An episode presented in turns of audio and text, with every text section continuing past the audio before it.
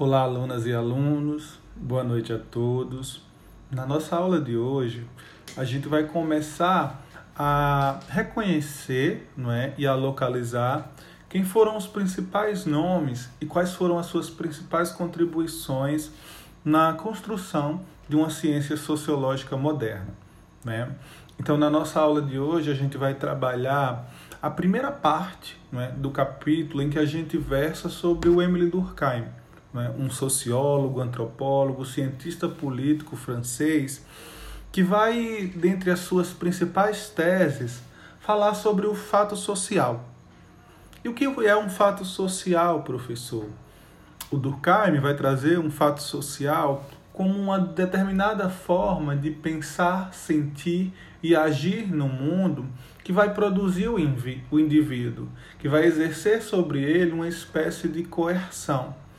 Pensemos como exemplo, por exemplo, né, a partir da constatação de que a gente já chega, quando a gente nasce, né, no mundo com uma série de instituições, né, com uma série de códigos, de regras, de valores de uma sociedade que já estão, em alguma medida, estabelecidos e concretizados. Né?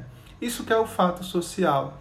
Essa regulação né, que determinadas formas de pensar e agir né, exercem sobre o indivíduo e de como é que esse indivíduo vai sendo produzido a partir deles. Né? Qual é o contexto em que a teoria durkheimiana ela vai se desenvolver? Justamente nesse período em que a gente está saindo ali não é, de uma revolução industrial, de uma revolução francesa, que vai impor sobre a sociedade europeia uma série de mudanças no que diz respeito à forma de organização social e coletiva da vida das pessoas.